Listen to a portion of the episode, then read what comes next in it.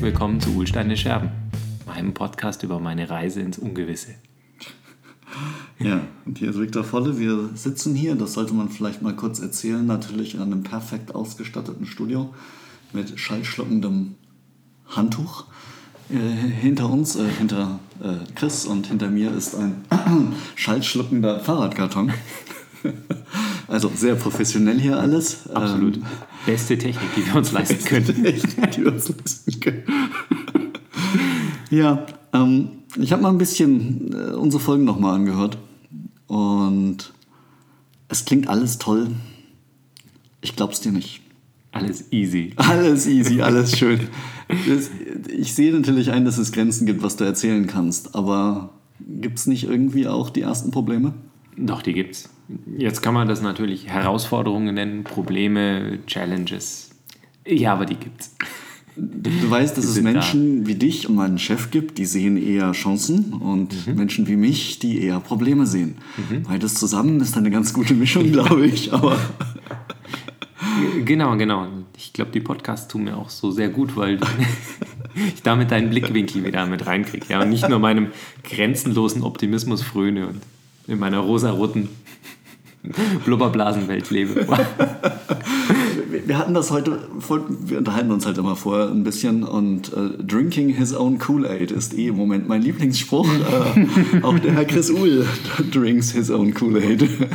Literweise, absolut. Okay, ja, wenn du sagst, äh, nicht alles ist Friede, Freude, Eierkuchen, kannst du, magst du was erzählen? Genau, ein Thema will ich mal bewusst noch ausblenden, weil es mir zu früh ist, weil ich das im Moment noch nicht sauber erzählen kann. Und zwar das erste etwas härtere Gespräch, das mit einem Mitarbeiter Strich in ähm, ein bisschen unangenehm war, ja, wo man.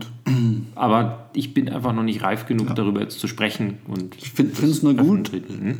es jetzt schon mal zu erwähnen, Sonst klingt es, denke ich, für Leute, die in eine ähnliche Rolle kommen wie du, als ob das alles ganz einfach wäre mhm. und man tolle Ideen hat und sie umsetzen kann. Und, und die so. gehen immer sofort durch. Und die funktionieren und so weiter. Okay, verstehe ich völlig, dass man da jetzt noch nicht drüber reden kann, aber vielleicht können wir das in ein paar Monaten und dann können wir uns darauf mhm. beziehen, mhm. dass die Leute wissen, wann das zeitlich einzuordnen ist. Genau. Gibt es sonst noch was, wo du sagst, es äh, ist nicht alles immer einfach? Äh, genau, ich habe in meinem Team was Bedenkliches festgestellt. Und zwar gab es viel schneller, wie ich das erwartet habe, bei so einem kleinen Team eine Art Lagerbildung, eine Silobildung. Hilf noch mal ganz kurz, vielleicht auch den neu zugeschalteten Zuhörern. Wie groß ist dein Team? Mein Team ist sechs Mitarbeiter. Ah, ich aber fünf, okay. Äh, ja, jetzt kommen wir mal drauf an. Zählt man mich jetzt mit oder nicht? Nee. Ich störe nur. Du störst nur. das kennen wir doch. ah, ich wollte Victor heute ist, nicht. Victor ist, wenn ihr ihn sehen könntet, wie er sich darüber freut, dass er wieder auf Krawall gebürstet ist. Na, dabei, bin ich grad, dabei bin ich gerade total gut gelaunt. Ähm, die Person, über die ich gerade implizit gelästert habe, verhält sich gerade super. Ähm, muss man auch mal erzählen. Nein, sorry. Ähm, du bist dran. Genau, also geh mal aus. Fünf Mitarbeiter und Mitarbeiterinnen die, die da vor sich hinarbeiten, wo man denkt, das ist so eine kleine Community, die sind einfach eins. Das kann ich eigentlich gar nicht trennen, selbst wenn ich es wollte. Jetzt gibt es da aber so ein Problem in der IT und in der Softwareentwicklung namens Frontend und Backend. Und diese Menschen wollen nicht miteinander sprechen. Du meinst, das Problem gibt es nur auf einer Seite, auf der Frontend-Seite. Ne? Ausschließlich, ausschließlich, ausschließlich. Und kriegt man selten mit, weil die beschäftigt sind, neue Frameworks zu bauen. Und Bundler, neue Bundler. Und Bundler, die ihre Bundler bundeln. Großartiges Metageschäft. Ähm, nee, tatsächlich habe ich festgestellt, dass mein Team sich ganz implizit in ein Frontend- und ein Backend-Team gespalten hat. Die Backend-Persönlichkeiten haben an Backend-Tickets gearbeitet, die mit Backend getaggt waren. Die Frontend-Leute haben mit Frontend-Sachen gearbeitet, an Frontend-Tickets. Wenn die keine Tickets mehr hatten, dann haben die um Hilfe geschrien. Sie haben zum Glück nicht aufgehört, aber sie haben um Hilfe geschrien, wir haben keine Arbeit mehr, während das Backlog noch voll war. Und vice versa. Ne? Und ja, habe ich gemerkt, ups, da läuft jetzt aber was viel schneller aus dem Bruder, wie ich das gedacht habe. Das kennst du ja, dieses äh, Conway's Law und diese Effekte von größeren Firmen und von Operations Departments, von verschiedenen Funktionsköpfen, die, die da vor sich hinarbeiten. Aber so schnell in meinem kleinen Startup, da war ich verblüfft. Naja, für mich wird es erst dann zu einem Problem, wenn die wirklich anfangen, zwischeneinander Ticketsysteme zu benutzen und Tickets hin und her zu schmeißen. Weil die, jede Modularisierung, mhm. jede Modularisierung findest du auch in Teams wieder. Was war jetzt das, was an dieser Trennung problematisch war aus deiner Sicht? Problematisch war, wie du sagst, ja, sie haben nicht das Ticketsystem benutzt, um hin und her zu spielen, aber jeder ist auf seinem kleinen Haufen gesessen und hat da König gespielt. Es waren nicht wirklich Konflikte, aber es war kein wir bauen zusammen an dem Produkt. Also was jetzt mein größter, größter Antrieb ist, ja, wir sind eine Firma, wir haben ein Produkt und ich brauche nicht DevOps machen, um auf diesen Trichter zu kommen, wir bauen alle gemeinsam an dem Produkt und an der Wertigkeit. Und du bist bitte nicht eine kleine Subabteilung, die nur für Uptime bezahlt wird, sondern dieses Gemeinsame ist mir ein bisschen abhanden gekommen, weil dann es war wichtig, Tickets abzuhacken und fertig zu werden und nicht was einen, ein Feature, eine Wertigkeit rauszubringen. Aber hätten denn die Frontend-Leute den Backend-Leuten helfen können, wenn sie keine Frontend-Tickets mehr haben? In Maßen ja. ja. Niemand kann alles. Ist, und die, die mehr vom Full-Stack-Developer glaube ich nicht. Aber ich glaube ganz wahnsinnig an Kollaboration.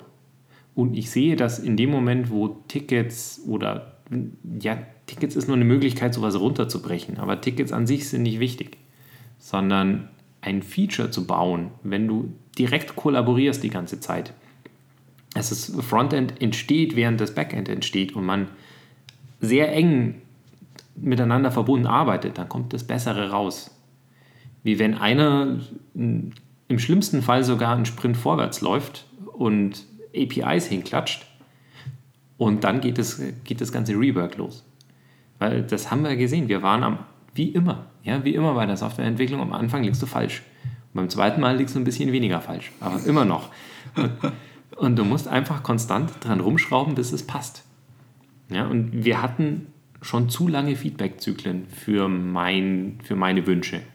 Ja, weil da musstest du erst das ganze Backend bauen, dann musstest du das ganze Frontend bauen, dann ist es mal zum Produktler gegangen, der hat gesagt, uh, das war eigentlich nicht, was ich wollte. Rolle rückwärts und wieder von vorne. Mm, jetzt ist es ja. wirklich ein Issue. Genau. So, ganz kurz eine praktische Frage. Ist euer Board elektronisch oder physisch an der Wand? Leider elektronisch. Warum macht ihr das elektronisch? Wegen Remoting. Wir ah, haben okay. einen Freelancer, der oft remote ist, einen Kollegen, der jetzt einen, Tage, einen Tag die Woche remote ist. Das heißt, wir brauchen das digitale Board und wir haben im Moment nicht die Kraft und die Ressourcen dazu, noch ein physisches zu pflegen. Das macht, geht nicht. Meine Erfahrung ist einfach so ein gemeinsamer Fokus. Ich weiß nicht wirklich, warum ein physisches Board hilft. Hm. Ich habe Ideen, warum das so ist, aber es ist wirklich teilweise unglaublich, wie das die Dynamik verändert. Was hast du gemacht? Schäme mich was zu sagen. Zuallererst habe ich mal alle Tickets enttaggt. das wollte ich fragen. ja, tatsächlich. Wir, wir, benutzen nicht Jira, sondern Asana, wo man sehr schön äh, Tags an Dinge hinkleben kann. Und das wird auch ganz rege benutzt, was zur Organisation und zum Überblick ganz cool ist. Aber, äh, und zumindest hat man es da gesehen, dass da viel auch drüber gesprochen wurde. Das ist ein Frontend-Ticket, das ist ein Backend-Ticket mir gedacht, ja gut, dann schmeiße ich das mal weg und dann gucke ich mal. Wie schnell waren die Tags wieder dran? Bis heute nicht. Ah, okay. Aber ähm, hast du es irgendwie angesprochen? Ja, ja, klar. Ist, ah. äh, ich habe es in der Retro angesprochen, dass mir das so nicht gefällt und dass ich mir auch wünsche, mehr Kollaboration, mehr Pairing auch zu machen und eben nicht zykli äh, zeitversetzt an den Themen zu arbeiten, sondern möglichst gemeinsam. Ähm, im Gegenzug habe ich dann, das hat nicht ganz so gut geklappt, habe ich auch mal probiert, ein Pairing Flag eingeführt für Tickets, um damit zu markieren, wo es besonders geeignet wäre. Mhm. Also, dass wenn man im, im Planning vorher oder so merkt, hey, dieses Ticket, wenn wir das jetzt gemeinsam machen, wird es eh viel besser oder hier bietet es sich an, dass man auch mal über die Funktionen hinweg Pairing macht. Mhm. Weil da kommt man an einer schönen Stelle vorbei oder hier müssen wir uns eh über das API-Design einigen. Warum machen wir das nicht gleich gemeinsam? Okay, das wäre jetzt für mich aber immer normal, dass wenn ich ein API designen muss, weil ich meine, Frontend-Leute mhm. tun was anderes als Backend-Leute. Mhm. Und die API ist halt eben genau der Punkt, wo sie sich aneinander dann hauen. Deswegen mhm. fange ich, wenn ich irgendwie kann und genug verstehe, damit an, gemeinsam mit dem Frontendler. Mhm. Ist das, kann man anders arbeiten? ich glaube, sie haben es schon so gemacht, aber ein bisschen mini-wasserfallig. Ja, am Anfang mal hingegangen, kurz so ein JSON-Dokument ausgearbeitet, wie es denn sein könnte, und dann ist jeder seiner Wege gegangen. Das und man, ich aber auch oft so. Ja, aber dann ist man fast ein bisschen zu stur an, an diesem API-Kontrakt schon dran. Also ich finde, wenn ein Feature released ist, dann kannst du das einen API-Kontrakt nennen. Aber doch nicht während der Entwicklung schon. Ach während so. der Entwicklung sollte es mir ist nicht genug Information geflossen hin und her. Ah, okay. Nein, weil dann nein. jeder gesagt hat, okay, so ist es jetzt und jetzt, jetzt baue ich das halt so hin, dass es passt. Gut, jetzt weiß ich, mhm. wo du bist, weil wir hatten mhm. gerade das Thema auch. API entworfen, gebaut hinten im Backend, Frontendler setzt sich dran wirklich drauf mhm. und sagt, äh, ich verstehe, dass es so ist, es ist das mhm. Logische, es so zu machen, aber es passt bei mir nicht und es kostet mich jetzt zu viel Zeit. Mhm. Kannst du das ändern? Mhm. Das war nervig, weil ich natürlich dann woanders eigentlich war und mhm. damit einen Kontextwechsel hatte. Aber da wir in dem Projekt so auf Speed sind, mhm. in jeder Hinsicht, äh, switchst du dann einfach. Änderst die API, fertig. Ja, ja. Ja, das ist der Effekt, den ich haben will. Ah, okay, gut. Und ich wollte ihn damit facilitieren, mhm. schubsen. Und gefühlt scheint es mir zu gelingen dass wieder etwas mehr Kollaboration eingekehrt ist. Ich denke, das ist echt einer der Fälle, wo echt, ich mag diesen Begriff nicht, Werte, aber ganz, ganz entscheidend sind. Wenn du und das Team sagen, das ist uns wichtig und das Team und du verstehen, mhm. wozu es wichtig ist, also mhm. was mhm. anders ist, wenn man so arbeitet, dann muss man gar keine Ansage machen, sondern kann man sagen, das ist mir wichtig und dann kann sich es auch leichter verankern. Mhm. Und ich meine, seit wann ist dieses Team jetzt ein Team? Wenn man jetzt mit von Immutable Teams mhm. spricht, mhm. was man machen sollte, dann sind wir seit ähm, 1. Februar ein Team. Und am 1. März seid ihr wieder ein neues Team, wie Richtig. ich weiß. Mhm. Deswegen wird es nicht so einfach laufen im Moment, dass ich nur Werte vorgebe, sondern ich muss ein bisschen konkreter werden, um das Team dahin zu führen. Ja. Nein, ich würde nie sagen, dass du nur Werte machen musst. Das reicht mhm. nicht. Mhm. Aber ohne die Werte, die mhm. man verstehen kann, musst du alles vorgeben mhm. und landest im Mikromanagement. Mhm. Das ist mir hoffentlich gelungen, weil ich versucht habe zu kommunizieren, dass mir die Kollaboration und die schnellen Feedbackzyklen und das gegenseitige Verständnis auch, ja, wie tickt ein Frontend, wie tickt ein Backend, äh, bin ich auch wirklich gewillt, zu investieren, dass die Kollegen miteinander daran arbeiten können, auch wenn der Frontend-Entwickler nicht so viel beitragen kann. Er kann aber trotzdem sehr gerne mit im Pairing sitzen, einfach damit er versteht, wie tickt denn so ein Backend. Man muss ja dann nicht vielleicht acht Stunden Pairing machen, sondern mhm. man sagen, ein, zwei Stunden sitzt man zusammen am Backend, ein, zwei Stunden sitzt man am Frontend und dann mhm. geht man wieder aus. Ja, dann hat man irgendwie das Skelett geschrieben und das, das Feintuning kann ja dann jeder für sich machen. Das überlasse ich meinen Mitarbeiterinnen und Mitarbeitern einfach, die können das. Das muss ich denen nicht auf die Minute sagen. Jetzt muss ich natürlich die klassische provokante Frage stellen. Ja, bitte. Ist man dann nicht langsamer? Ja, das ist doch vorstellen.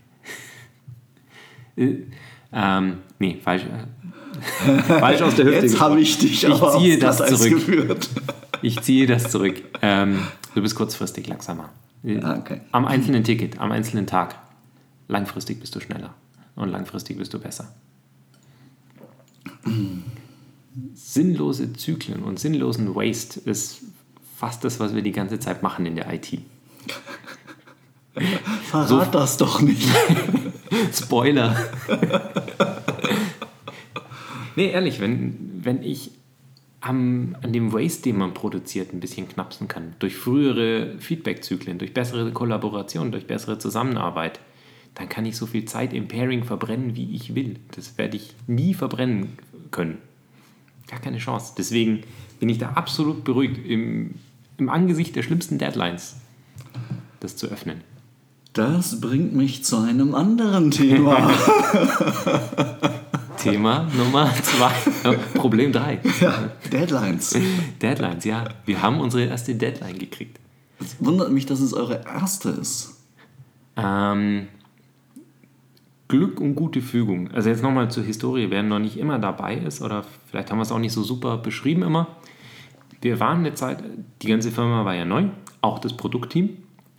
Auch das musste sich finden. Ähm, deswegen waren wir mindestens drei Monate in der sehr schönen Situation, dass wir schneller weggearbeitet hatten, wie gewünscht werden konnte.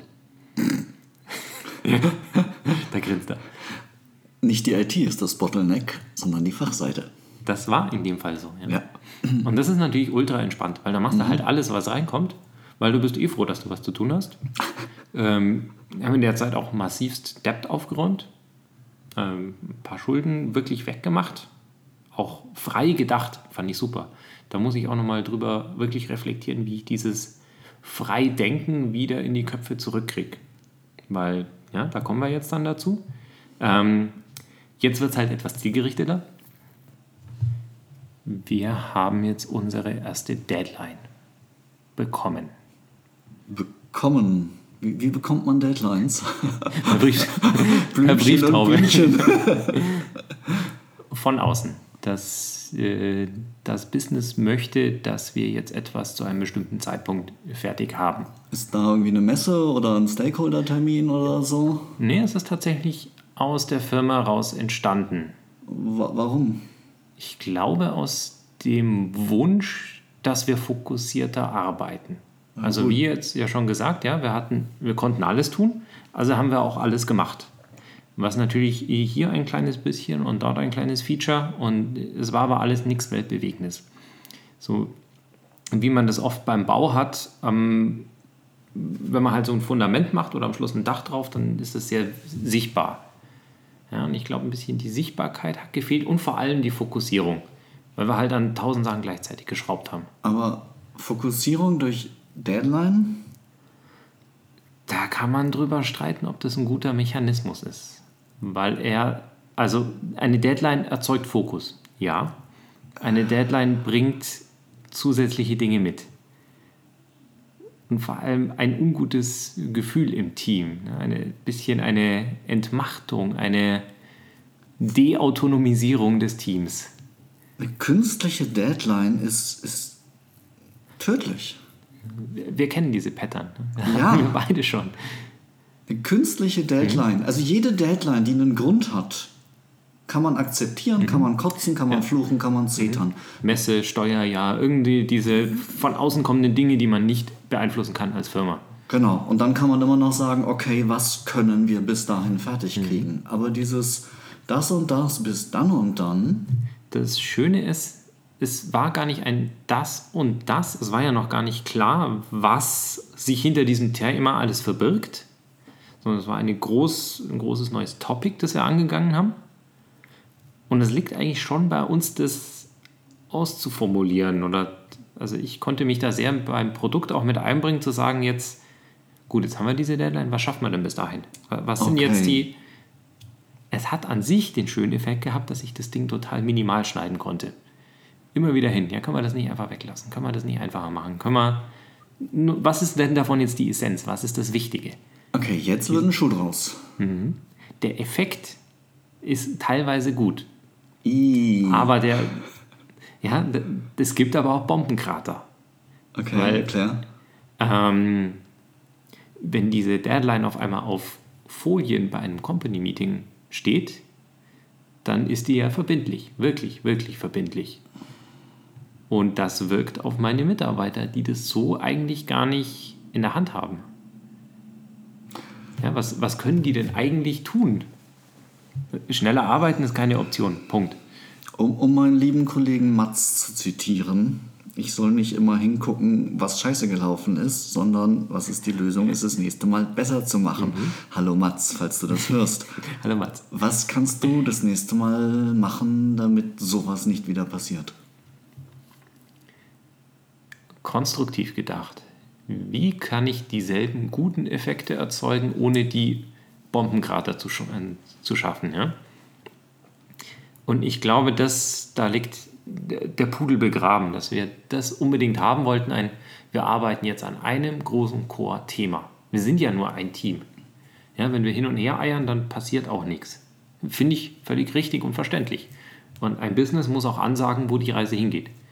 Hat das Business nur lange Zeit nicht geschafft und deswegen hat sich es vielleicht dadurch jetzt auch ein bisschen zusammengerüttelt und gestreamlined, dass jetzt alle mal in dieselbe Richtung laufen. Also alle Abteilungen.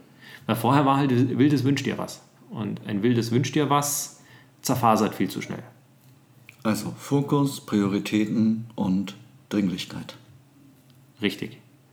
Und wer macht das jetzt? Eigentlich nicht der Head of Engineering.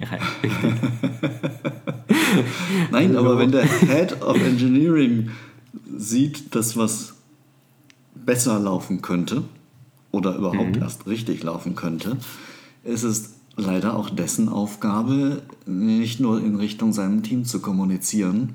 Nee, nee, der muss absolut rumwärts broadcasten.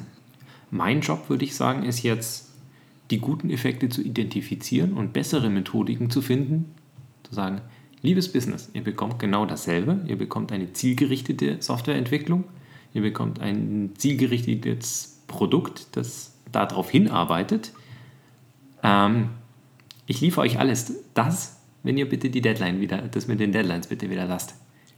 Oder sagt, ihr wollt das und das haben und die Deadline setzen wir uns selber. Mhm. Das ist auch ein super Thema, proaktiv werden. Was ich jetzt gesehen habe. Äh, und zwar äh, kann ich jetzt auch berichten, was wir gemacht haben, ist, nachdem dann irgendwann mal das technische Konzept so weit stand, dass wir wussten, das wird nichts. Immerhin, wir wussten es vorher. Ähm, und weil wir so viel Vertrauen und auch äh, Goodwill in dieser Firma haben, konnte ich dann alle schnell in den Raum reinrufen. Alle, die irgendwie in einer Weise wichtig waren, gesagt, da sind wir jetzt. Prognose sagt, wir schießen eine Woche drüber. Was machen wir? Und dann sind wir total konstruktiv an die Sache rangegangen. Okay, was können wir rausnehmen? Gehen wir nochmal durch. Nice. Und es war dann wirklich, okay, wir lassen die Deadline, aber wir reduzieren halt den Scope so lange, bis es auch schaffbar ist. Da ging es jetzt nicht darum, das Team vorwärts zu prügeln. Überhaupt keiner hat ein Problem mit, wie schnell Software entwickelt wird. Obwohl das, das ist die Message, die leider im Team ankommt. Das ist der Krater. Ja, das, und das ist der kann, Bombeneinschlag. Das ist der Bombeneinschlag. Und da kann ich mir auch den Mund fusselig reden. Vielleicht muss, muss das auch noch anderweitig kommuniziert werden, dass alle zufrieden sind. Ich empfehle dir, einen externen Berater einzukaufen, weil du kennst das doch. Mhm. Manchmal muss der Externe das sagen, was alle Internen eh schon sagen, aber nur dem Externen wird geglaubt. Mhm. Du bist schon zu lange intern, Chris. Es sind ja jetzt schon Wochen. Ich, ich brauche einen Grüß, August. Okay. Ich bin ja mal gespannt. Eigentlich sollten wir hier wunderbar Cliffhanger spielen. Wir, wir sagen nicht, wie es ausgegangen ist. Vielleicht weißt mhm. du auch noch gar nicht, wie es ausgegangen ist. Ich weiß noch nicht. In Folge 2 oder 3 hier nach können wir mal zurückblicken Mhm. Was waren wirklich die Auswirkungen? Was machen wir jetzt anders? Weil ja. ich weiß, um den Cliffhanger höher zu hängen, ähm, wir haben ein nächstes Thema. Dafür gibt es noch keine Deadline. Also ich habe eigentlich die Nachfolgesituation, wo die, das Datum noch nicht auf irgendwo steht. Ja, vielleicht schaffe ich es. Okay. To be continued. Schalten Sie auch nächstes Mal wieder ein, wenn Sie Chris Uhl sagen hören wollen.